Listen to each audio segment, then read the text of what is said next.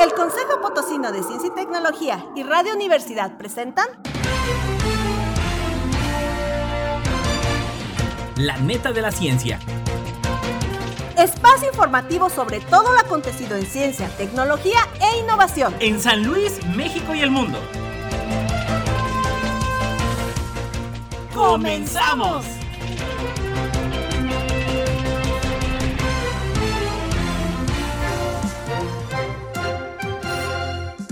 ¿Qué tal? ¿Cómo le va? Bienvenidos a la neta de la ciencia. Manda muy buen día. Y bueno, pues ya lo sabe, puede seguirnos a través del Twitter, Instagram y YouTube en arroba Coposit. Y nos encuentra en Facebook como Consejo Potosino de Ciencia y Tecnología.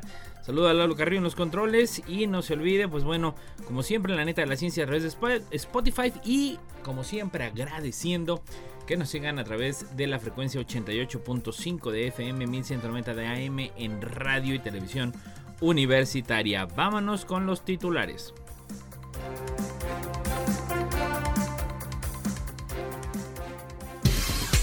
Titulares.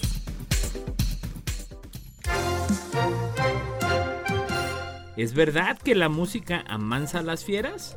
La industria satelital batió en 2022 el récord de lanzamientos por quinto año consecutivo. Ciencia de datos para prevenir estafas en línea y phishing. Así puede contactar a los astronautas que están en el espacio. Patatas fritas cocinadas en el espacio, nuevo experimento de la Agencia Espacial Europea. Ciencia, tecnología e innovación son claves para la ciberseguridad. Latinoamérica también sueña con conocer las estrellas. Eunice Food, la ciencia tras el cambio climático tiene nombre de mujer. España se hace fuerte en la industria espacial. Heroínas en la ciencia buscan impactar con nuevos proyectos a la niñez y juventud. EOS X Space anuncia una ampliación de capital de hasta 50 millones de euros. Posible explicación para la niebla mental del COVID. El virus puede provocar que las neuronas se fusionen. El plan de la Agencia Espacial de Francia para hacer agricultura lunar.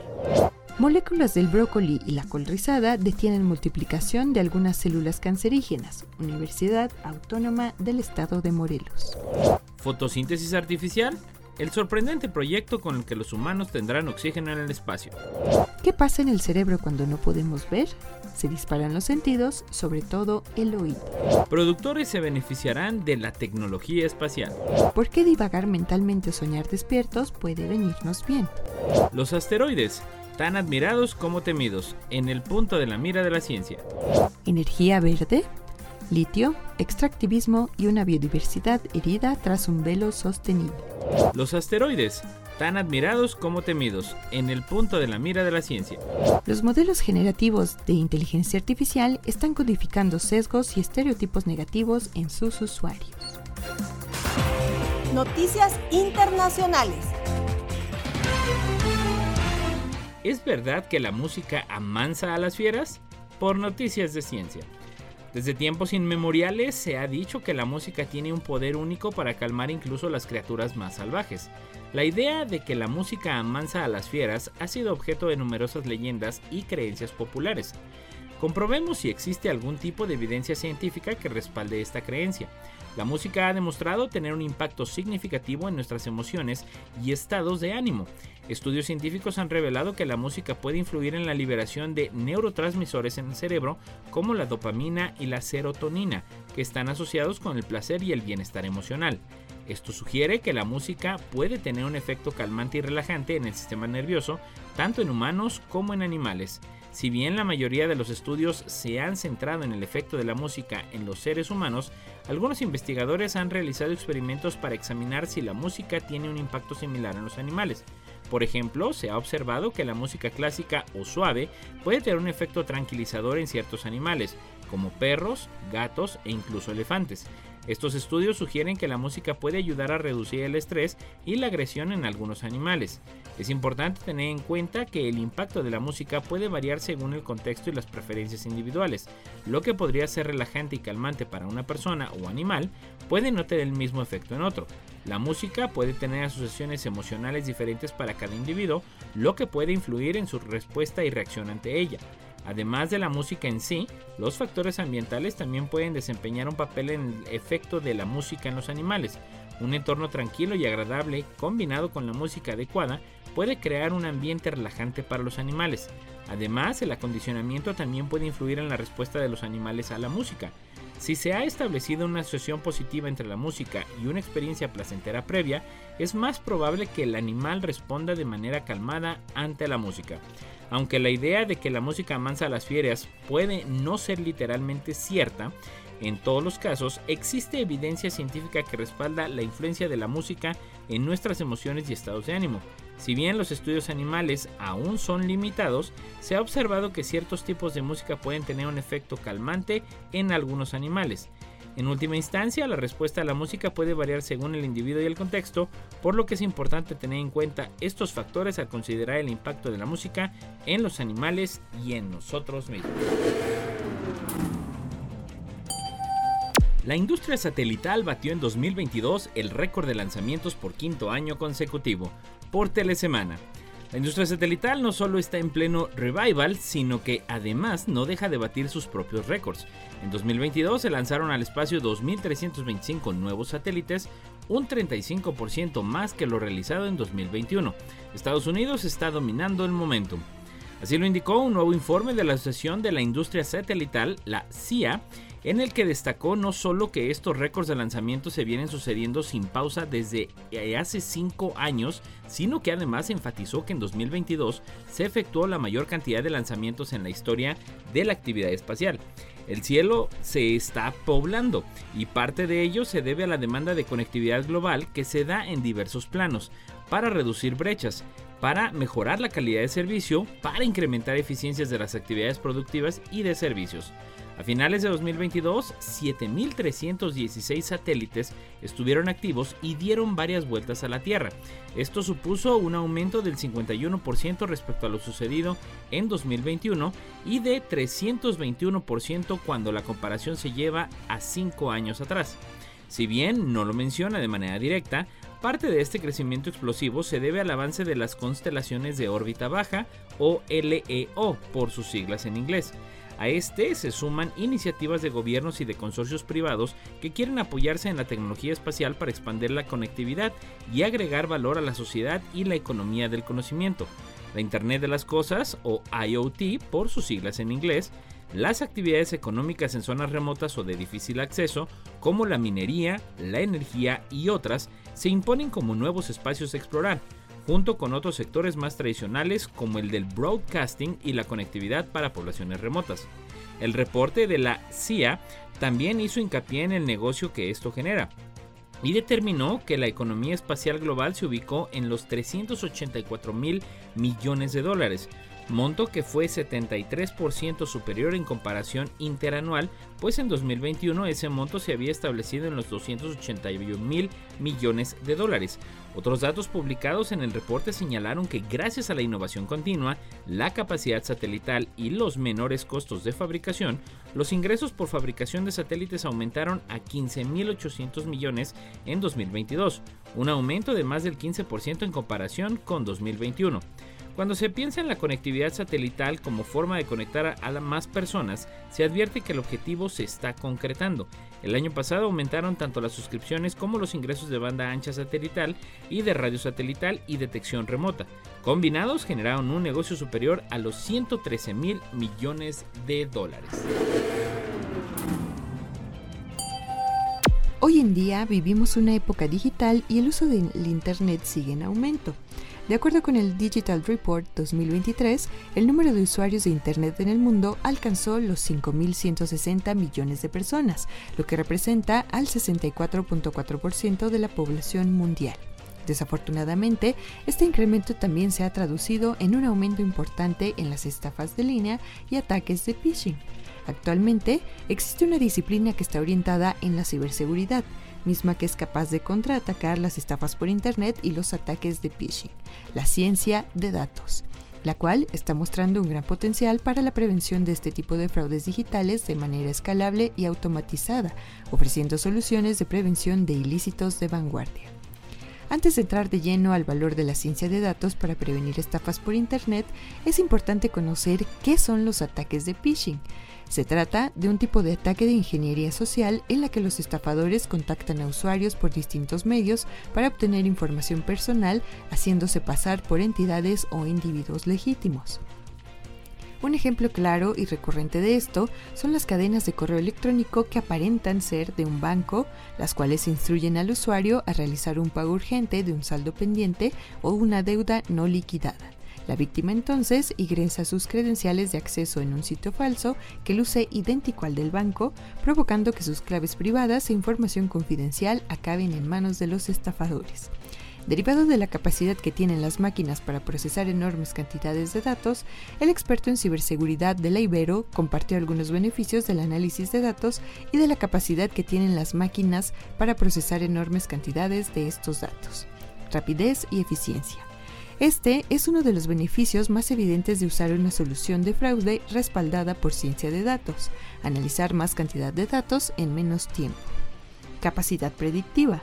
Uno de los puntos más fuertes del Machine Learning es que aprende permanentemente conforme alimentes el sistema con más datos. Así, la inteligencia artificial puede encontrar patrones que quizás sean difíciles de notar por el ojo humano. Asequibilidad.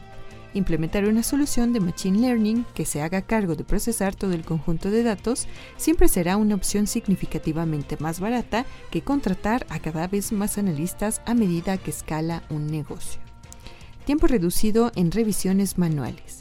Dado que la información se analiza automáticamente, las revisiones manuales se vuelven más rápidas para los especialistas.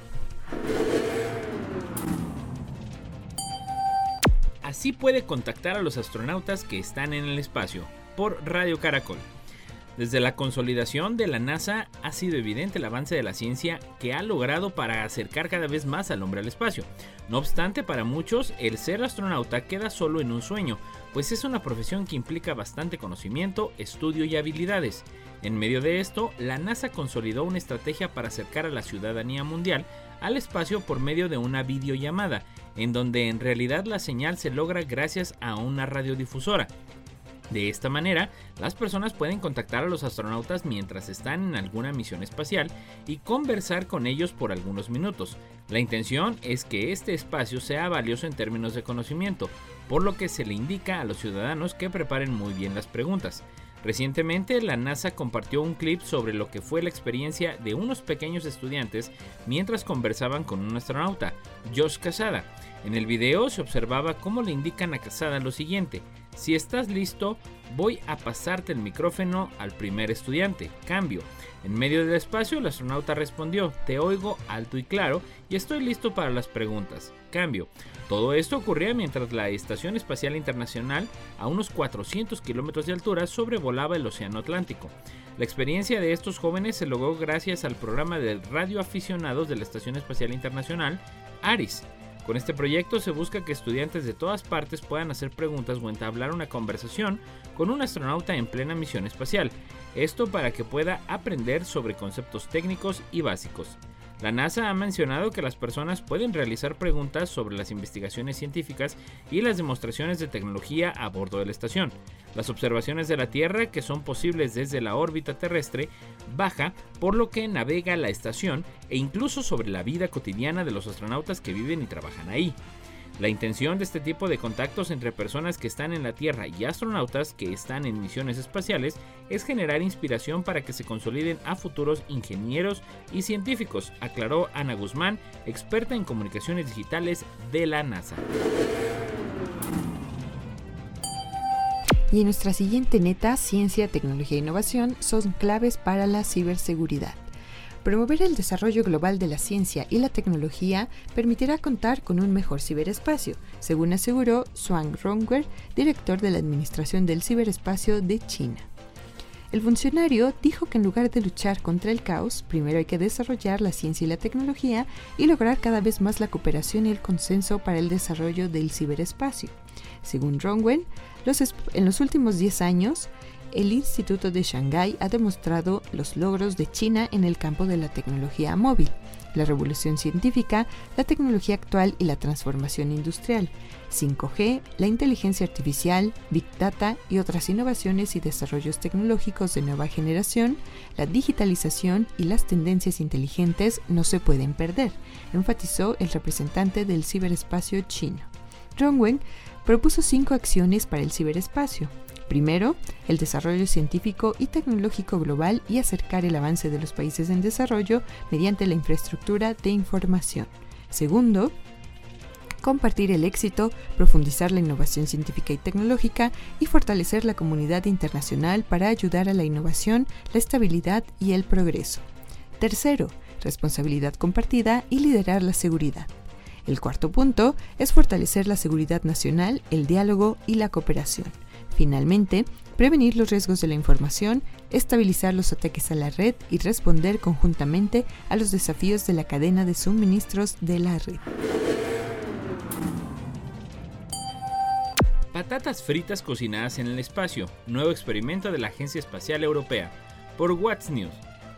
Mientras el mundo científico tecnológico se prepara para ejecutar futuras misiones a la Luna y a Marte, los astronautas estarán felices de escuchar de los investigadores que a un alimento de confort no está fuera de su alcance, incluso en el espacio, papas fritas. No se trata de una recomendación saludable, pero si se consume con moderación, esta posibilidad podría influir en el ánimo de quienes se embarcan en esta clase de misiones al abrir un espacio para darse un pequeño gusto.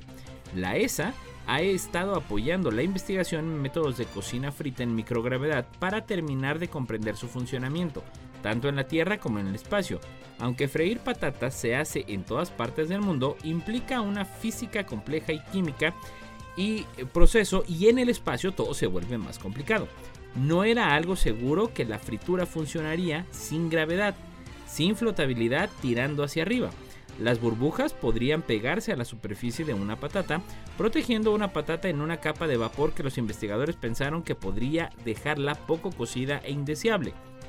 Cualquier chef bien preparado podría confirmar que la física y la química detrás de la comida es un tema complejo y fascinante, que trasciende a otras disciplinas científicas, según afirma el profesor Theodoris Karsnopoulos de la Universidad Aristótalo de Salónica y miembro del equipo de investigación detrás de esta iniciativa, para estudiar cómo la microgravedad influye en las técnicas de cocina como la fritura, se diseñó un nuevo aparato experimental tipo carrusel que también estuvo seguro, al tiempo que opera en ingravidez.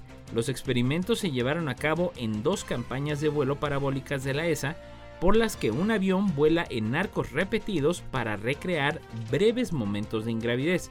El experimento firmó el proceso de freír con una cámara de alta velocidad y alta resolución para capturar la dinámica de la burbuja, como la tasa de crecimiento, el tamaño y la distribución, así como la velocidad de escape de la patata, la velocidad de las burbujas y la dirección de los viajes en el aceite. El experimento midió la temperatura del aceite hirviendo, así como las temperaturas dentro de la patata. El hardware del experimento está automatizado y cerrado por seguridad. Mantiene una presión constante dentro de la cámara de fritura para evitar fugas, evitar que el aceite se desplome y para usar menos energía en la calefacción.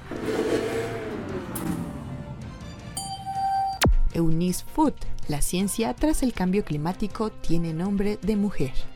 En los últimos años ha surgido en todo el mundo una gran preocupación por el clima, motivada en gran parte por los fenómenos climáticos extremos cada vez más frecuentes, así como por el notable aumento de la temperatura. Lo que es aún más preocupante es que los datos científicos han señalado al ser humano como la causa detrás de todos estos fenómenos que nos amenazan. Este hecho, así como la silenciosa forma en que pone en peligro nuestras vidas, es lo que ha movilizado tan intensamente a personas de muy diversos países como muestra, por ejemplo, el movimiento internacional Fridays for Future, muchos movimientos similares que se han iniciado hace unas décadas cuando el agujero de la capa de ozono y el efecto invernadero fueron ampliamente difundidos por los medios de comunicación. Sin embargo, muy poca gente sabe que uno de los principales ingredientes de este cambio climático, el efecto invernadero, fue en realidad descubierto por una mujer, Eunice Foot. En 1850, en un laboratorio en su propia casa, realizó el siguiente experimento. Introdujo diferentes gases como aire común, hidrógeno y dióxido de carbono en recipientes cerrados. Dentro de estos recipientes había también un termómetro para poder medir la temperatura en el interior. A pesar de su simplicidad, los resultados de su experimento tienen consecuencias profundas. Eunice se dio cuenta rápidamente de las implicaciones de sus resultados, ya que por formación científica sabía que la composición de la atmósfera ha ido cambiando a lo largo de los tiempos. Por lo tanto, la temperatura de la atmósfera también debía haber cambiado. Además, si en el futuro variaba la composición del dióxido de carbono en la atmósfera, el clima también cambiaría. Lo que no sabía la investigadora es que en realidad, por encima de su cabeza o por debajo de sus pies, había un vivo ejemplo de su descubrimiento, Venus. A pesar de este enorme descubrimiento, Eunice no era la única científica profesional y lo que es peor, era una mujer en un siglo en el que las mujeres no eran tomadas en serio. Por ello, un colega suyo, Joseph Henry, del Instituto Smithsoniano, fue quien presentó su investigación, publicada con el título Circunstancias que afectan el calor de los rayos solares, en la conferencia de la Asociación Americana para el Avance de la Ciencia en 1856. Latinoamérica también sueña con conocer las estrellas, por expansión. Latinoamérica puede soñar con las estrellas, esa es la visión que tiene Platzi, la plataforma de educación en línea, la cual lanzó un satélite para conectar a más personas interesadas en estudiar las estrellas y comenzar a generar una industria aeroespacial en la región. América Latina como región no tiene suficientes entusiastas que tengan una emoción de entender sistemas espaciales, de comunicación satelital, de mecánicas orbitales, de lo que significa sacarle provecho a la industria aeroespacial. Problematiza el CEO de Platzi, Freddy Vega, por ello, es difícil soñar con eso en Latinoamérica. El 12 de junio, Platzi se convirtió en la primera EdTech de América Latina en poner un satélite en órbita llamado PlatziSat 1.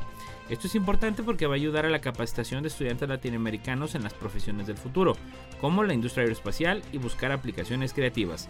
Además, representa una oportunidad de posicionar a Latinoamérica en la agenda de toma de decisiones estratégicas y geopolíticas del mundo. La industria aeroespacial representa uno de los sectores de mayor potencial y dinamismo en la economía regional y mundial, debido al alto grado de tecnología y sofisticación de sus productos, la generación de empleo y su vinculación y encadenamiento con otros sectores productivos. Esto se va a complementar con Space Program, una iniciativa de Platzi que incluye la capacitación de estudiantes con un paquete de cursos que la, compañía, ha desarrollado junto con profesionales de tecnología, astronomía y física, entre otras disciplinas. Los cursos buscan formar a estudiantes en torno a la construcción de hardware y software correcto para comunicarse de manera sencilla con el Platzi SAT 1, a partir de cursos de cosmología, astroquímica, astrobiología y conceptos de programación e Internet de las Cosas. Todo ello preparado para estudiantes que quieran entrar en ese mundo desde cero. Y desde el gobierno de Guatemala, para fomentar el trabajo colaborativo entre científicas guatemaltecas que forman parte de la revista Heroínas en la Ciencia, la Secretaría Nacional de Ciencia y Tecnología organizó un encuentro en el cual compartieron sus reconocimientos en las distintas áreas de trabajo con el objetivo de buscar puntos en común y proponer proyectos en favor al desarrollo científico y tecnológico de los guatemaltecos. A la actividad acudieron heroínas de los dos volúmenes de las revistas que se han impreso. El encuentro busca crear redes de profesionales entre las científicas. Durante la actividad, cada una de las heroínas dio a conocer el trabajo que se realiza, así como otras acciones y actividades de las que forman parte para contribuir en la divulgación de la ciencia y la tecnología con la sociedad. Ana Chan, secretaria nacional de Ciencia y Tecnología, resaltó que es importante generar este tipo de espacios entre las científicas, porque solo trabajando en conjunto vamos a lograr mejores resultados para Guatemala. Juntas pueden incentivar a más niñas y jóvenes a involucrarse en carreras STEM. Las científicas fueron invitadas a registrarse en el Directorio Nacional de Investigadores de aquel país para que puedan optar a los recursos económicos del Fondo Nacional de Ciencia y Tecnología. Además, se les motivó a ver a la Secretaría como un aliado para fortalecer sus proyectos de investigación que contribuyan a mejorar la vida de los ciudadanos. España se hace fuerte en la industria espacial por dirigentes digital. En los últimos años España está apostando fuerte por la carrera espacial. Cada vez son más las empresas, sobre todo startups, que se han lanzado a este sector y sobre la mesa hay ya varios proyectos que pretenden situar a nuestro país en una posición mucho más fortalecida que la que tenía hace una década.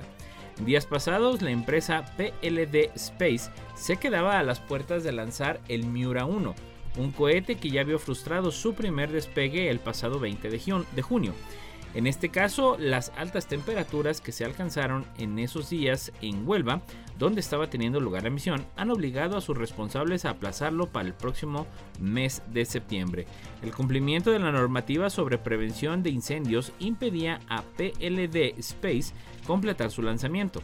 El fin de este primer ensayo es recopilar la máxima información posible acerca del diseño, la tecnología y los procesos involucrados, para después integrarla en el Miura 5, el lanzador con el que esta startup de Elche quiere comenzar su actividad comercial de cara a 2025. Operar en el espacio facilita la vida en la Tierra, por eso, las organizaciones que trabajan en este ámbito buscan dar un servicio mucho más amplio en cuestiones como la navegación por satélite, la sostenibilidad o la monitorización del clima. También hay quienes buscan llevar turistas fuera del espacio, como es el caso de CT Engineering o Zero to Infinity, que ha desarrollado la experiencia del Bloom, un viaje de 4 horas en un globo estratosférico que alcanza una altitud de 36 kilómetros para ver la Tierra desde el espacio. Por otro lado está Open Cosmos, la empresa liderada por Rafael Jordá, reconocido este año con el premio Princesa de Girona, empresa por su empeño en democratizar el acceso al espacio para el beneficio de la sociedad con el lanzamiento de satélites de órbita baja. Open Cosmos se dedica a diseñar pequeños satélites para operar misiones espaciales que den acceso a información y datos de alta calidad a escala global. Nuestro país también está presente en el proyecto SCOPS, Scalable Controller for Power Success, que está integrado en el programa de investigación e innovación Horizon Europe de la Comisión Europea. Se trata de una iniciativa cuyo objetivo es mejorar la posición de la industria europea en el New Space de pequeños satélites. Y bueno, ¿sabía usted que los esteroides podrían ser la causa del fracaso en la inmunoterapia en algunos pacientes? La inmunoterapia, una de las herramientas más potentes contra el cáncer, incita al sistema inmunitario a reconocer a los tumores y atacarlos, pero estos tratamientos no siempre funcionan. Hoy, un estudio apunta a que algunos fármacos en estas terapias podrían ser la causa, el estudio, liderado por investigadores del Cold Spring Harbor Laboratory en Estados Unidos, se ha publicado en Cell Genomics. A veces, los pacientes de inmunoterapia experimentan efectos secundarios que los esteroides llamados glucocorticoides pueden tratar. Estos medicamentos se usan para regular la respuesta inmunitaria en afecciones como el asma, la enfermedad de Crohn e incluso la COVID-19, pero no se sabe bien cómo actúan. Su funcionamiento es un misterio.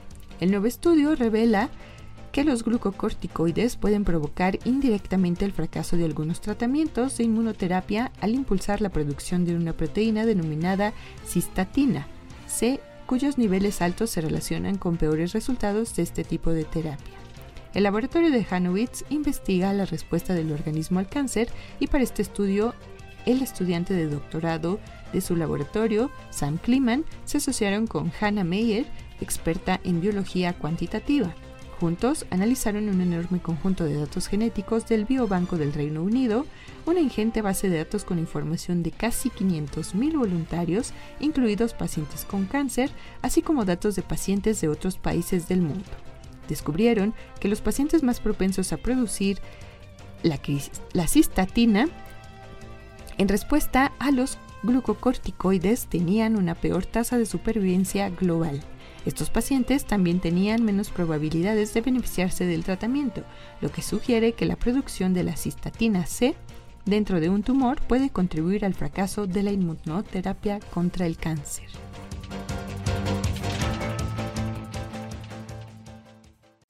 No importa en qué parte del mundo estés, recuerda sintonizarnos en la web radio y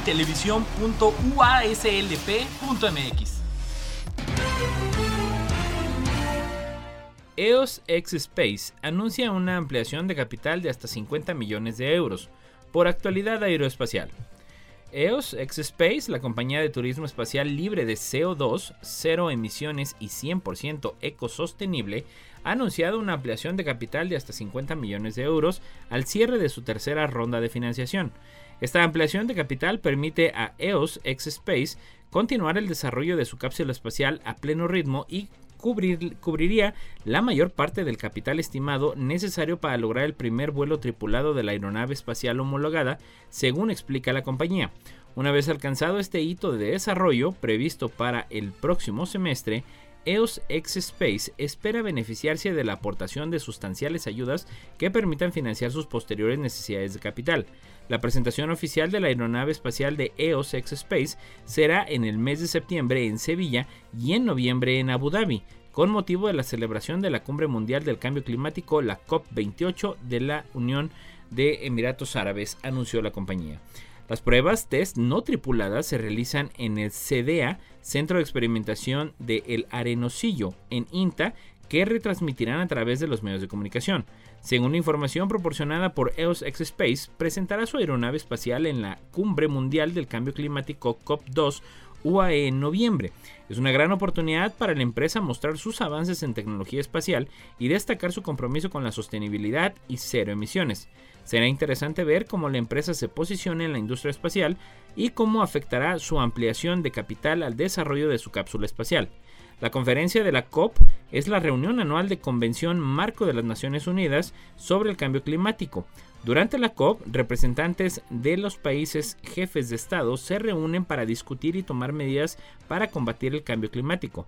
La COP28 está programada para ser realizada en Abu Dhabi en noviembre de 2023 y será una oportunidad para que los líderes mundiales discutan y tomen medidas sobre el cambio climático.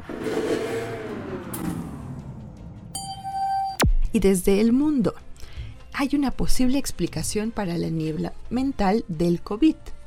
Los tentáculos del SARS-CoV-2 son alargados. La infección, como hemos comprobado durante la pandemia, es capaz de afectar múltiples órganos y sistemas de nuestro cuerpo, provocando una larga lista de problemas.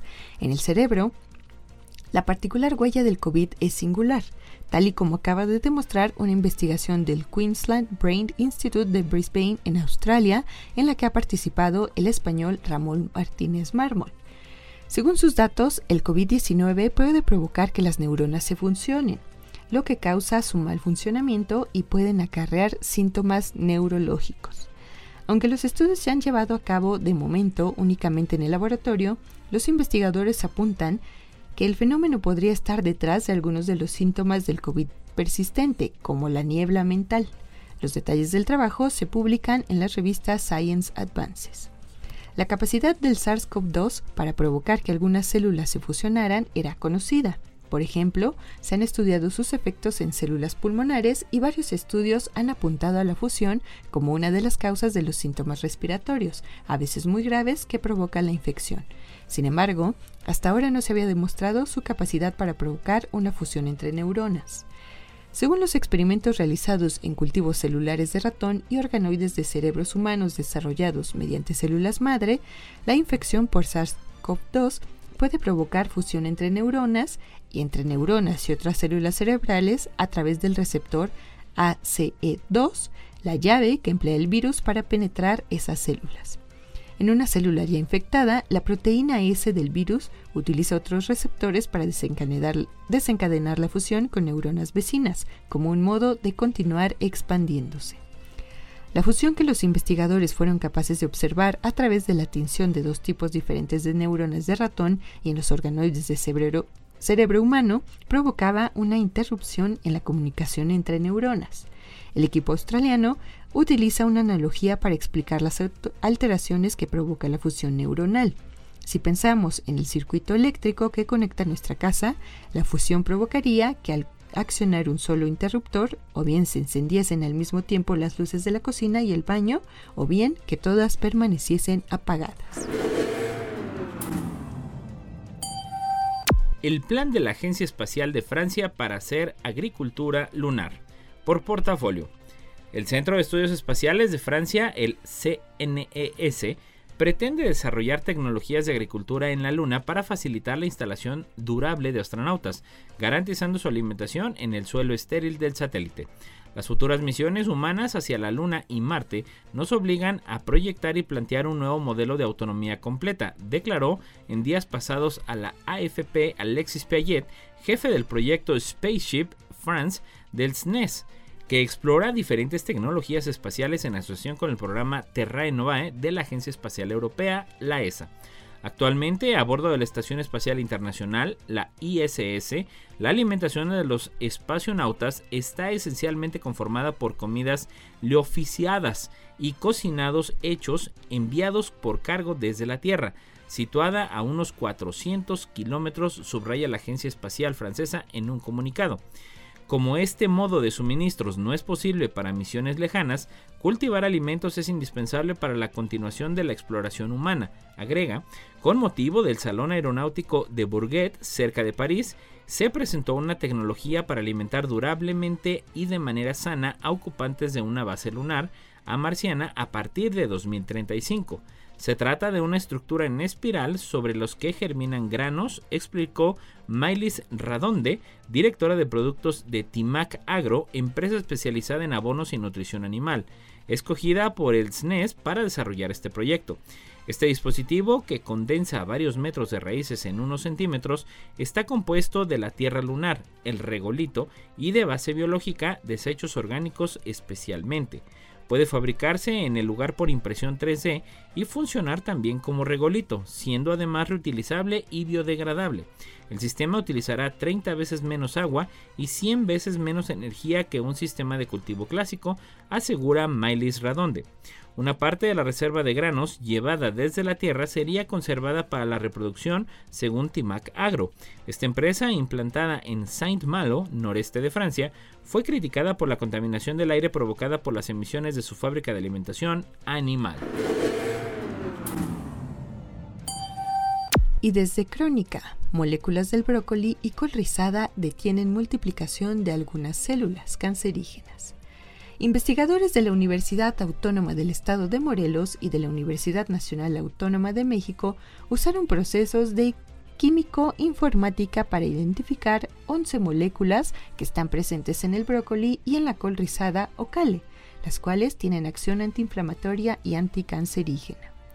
Este grupo de trabajo es coordinada por la doctora Mayra Yanet Antunes Mojica, quien labora en el Centro de Investigaciones Químicas de la Universidad Autónoma del Estado de Morelos.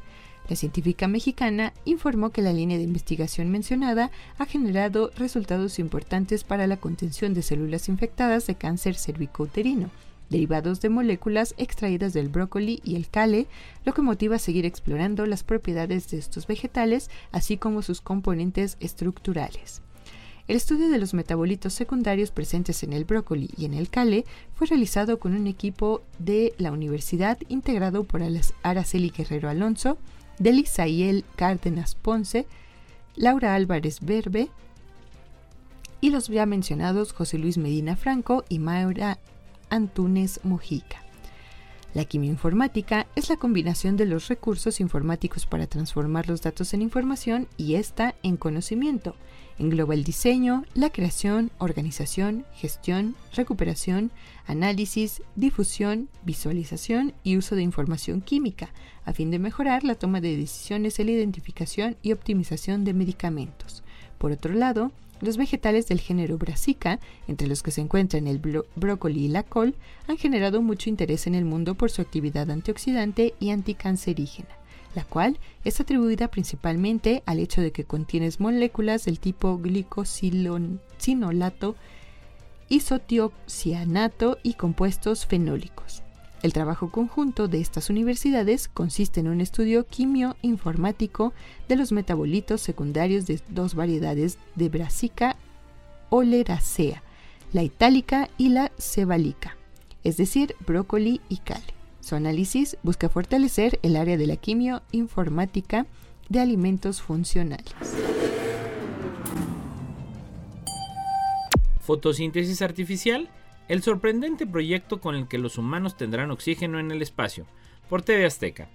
La ciencia no se detiene, así lo demostró la Agencia Espacial Europea, la ESA, por sus siglas en inglés, quien anunció que trabaja con la Universidad de Bremen en el desarrollo de un dispositivo que le permita a los humanos tener oxígeno en el espacio. Pero, ¿en qué consiste el proyecto? Christelle Paiden, miembro del proyecto, aseguró que la agencia espacial trabaja de manera constante para brindarle una mejor tecnología a las personas, esto con la intención de mostrar una nueva perspectiva del universo.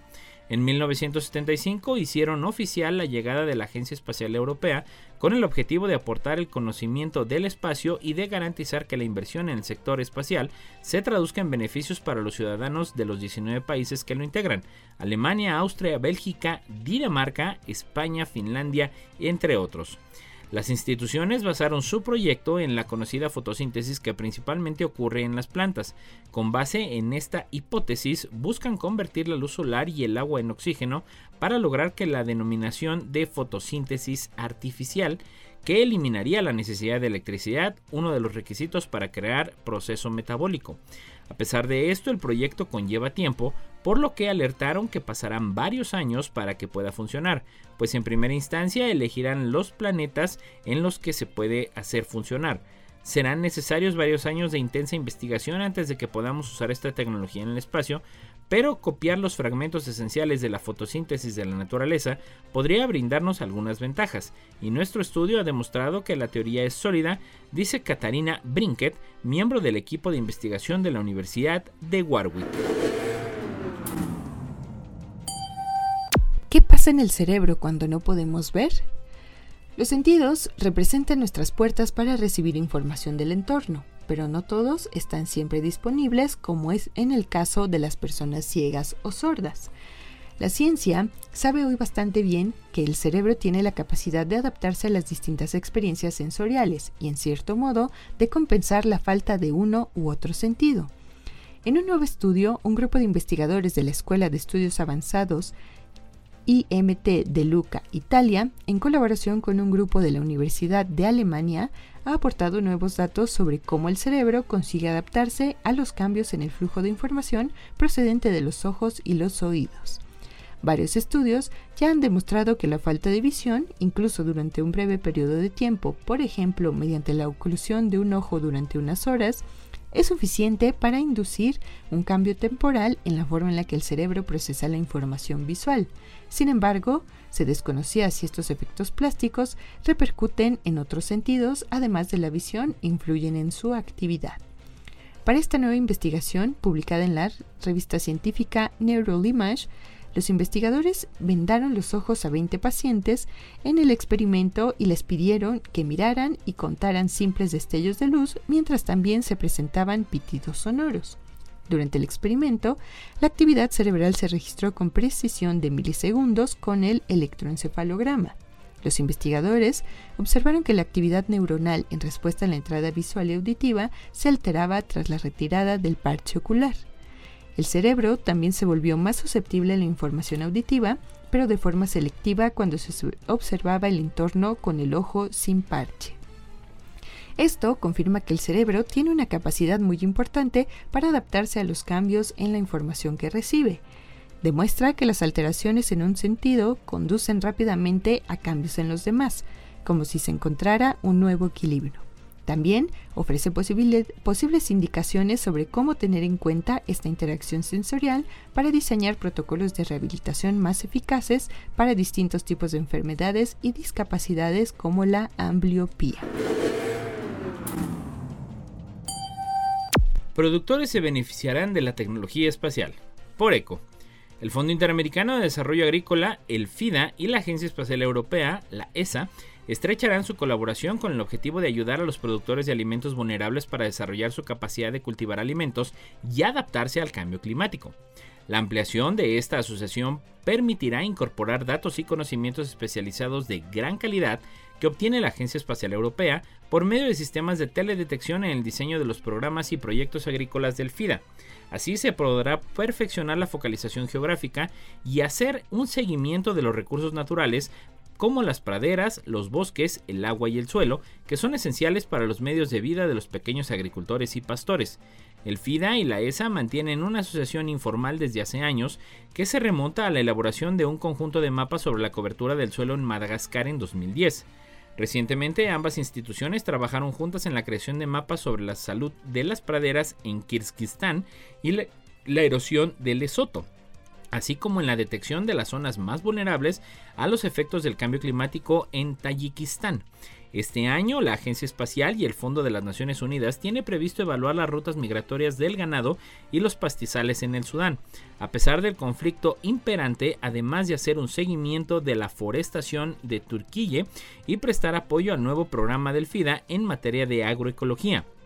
Además de la colaboración entre el FIDA y la ESA, el fondo está reforzando sus asociaciones en otros ámbitos de la innovación, la innovación es el motor que permite sacar el máximo partido al desarrollo rural y la adaptación al clima. Sin embargo, como entraña cierto riesgo e incertidumbre, debemos ser creativos y todos juntos crear las condiciones necesarias para que los pequeños productores innoven e incorporen nuevas tecnologías, procesos o soluciones organizativas a sostenido morales.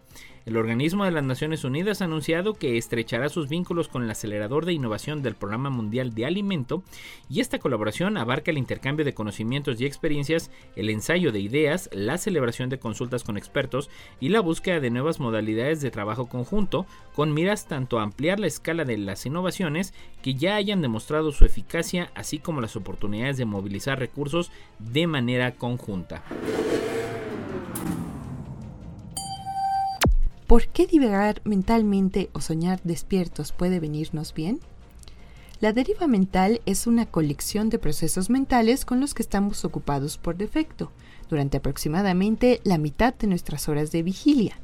Incluye la planificación, las simulaciones mentales, el pensamiento creativo y otros procesos productivos, pero también puede incluir preocupaciones, pensamientos repetitivos y otras actividades mentales que no son, menores que son, que no son menos deseables, según describe el neurocientífico Moshe Bar.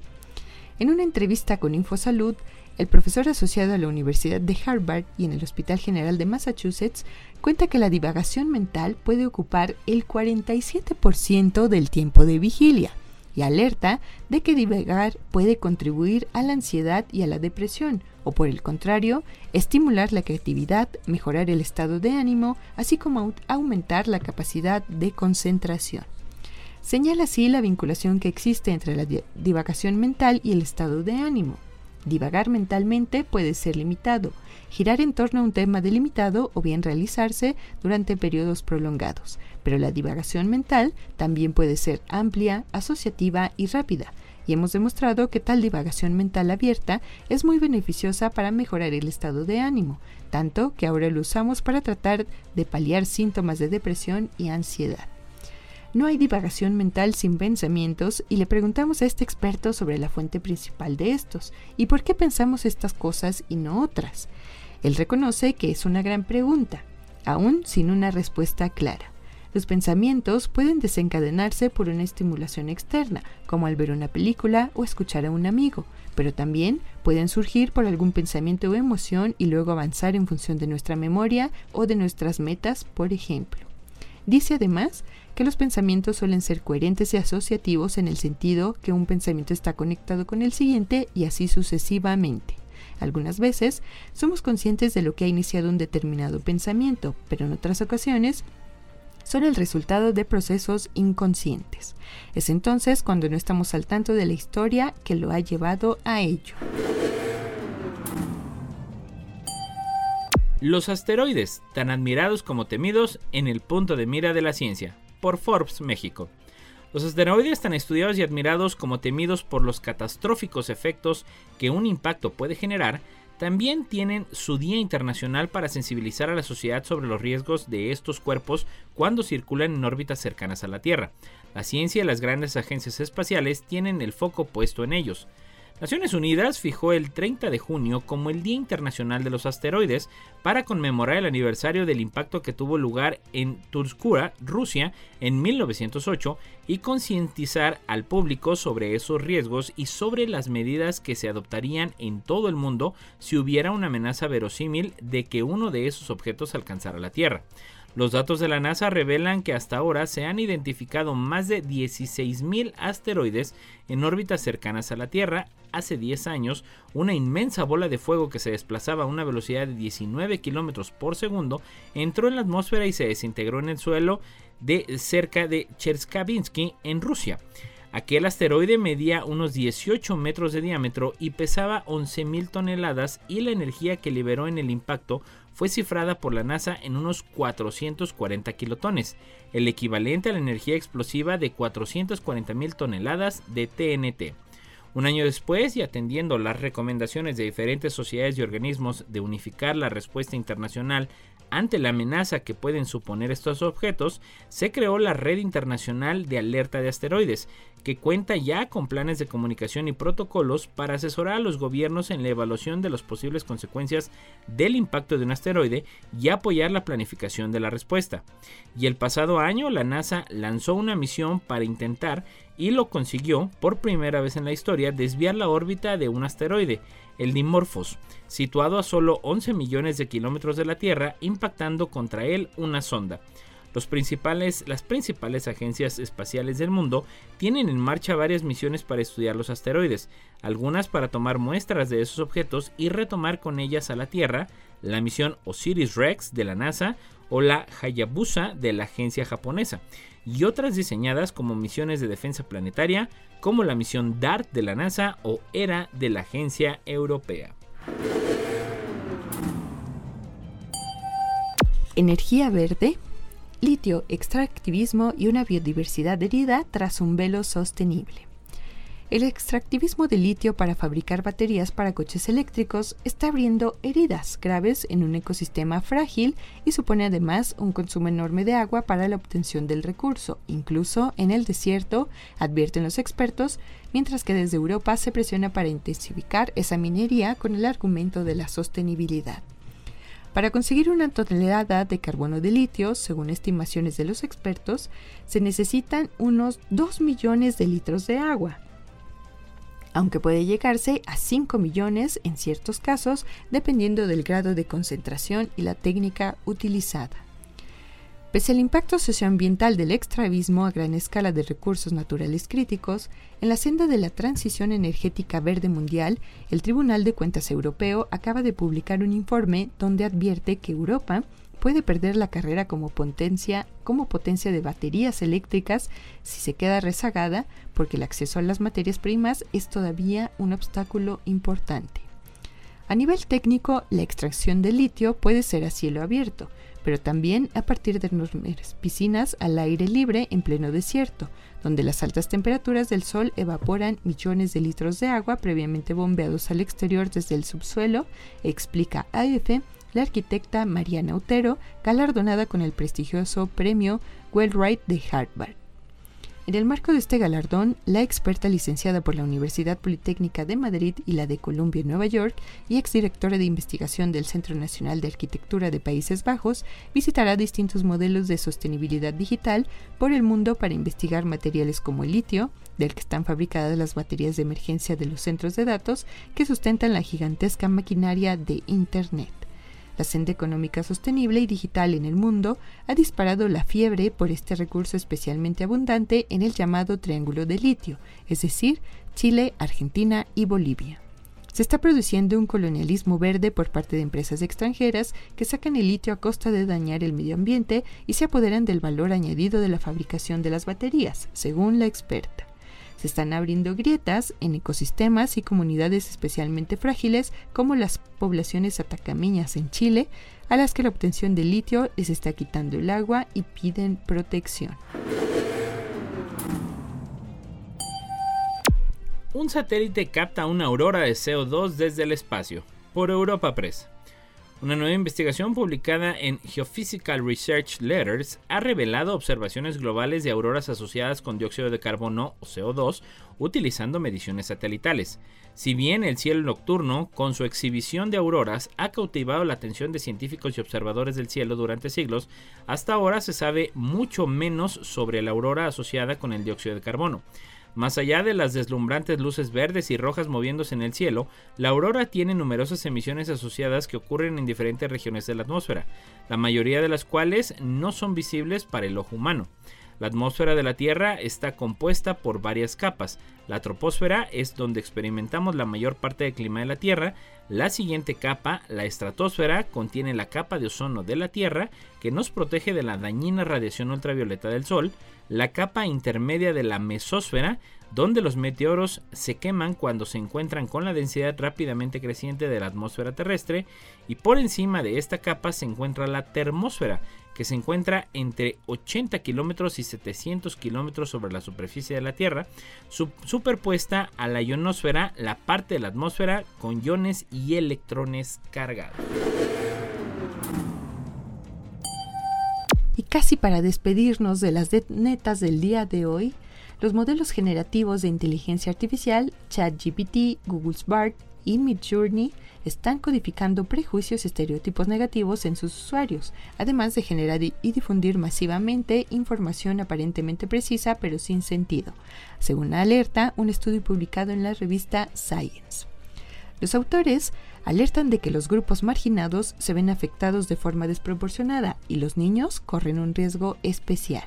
Además, recuerdan que la fabricación masiva tiene el potencial de influir en las creencias humanas a medida que los modelos que la impulsan se hacen cada vez más comunes poblando Internet. No solo la gente obtiene información de la red, sino que gran parte del material de entrenamiento primario utilizado por los modelos de inteligencia artificial también procede de ahí. En otras palabras, se desarrolla un bucle de retroalimentación continua en el que los prejuicios y los insentidos se repiten y aceptan una y otra vez. El artículo, del que es coautor Abeba Birheim, profesor adjunto de la Facultad de Informática y Estadística de Trinity en Irlanda, que trabaja con el Complex Software Lab de Trinity y Senior Fellow en el Truthsworth AI en la Fundación Mozilla, invitan a la reflexión y hacen un llamamiento a psicólogos y expertos en aprendizaje automático para que colaboren sin demora en la evaluación de la magnitud del problema y busquen soluciones. Este mecanismo básico de aprendizaje estadístico podría llevar a un juez a creer que las personas de raza negra tienen más probabilidades de reincidir, incluso aunque se impida el uso del sistema mediante normas como las adoptadas recientemente en California. Esto fue...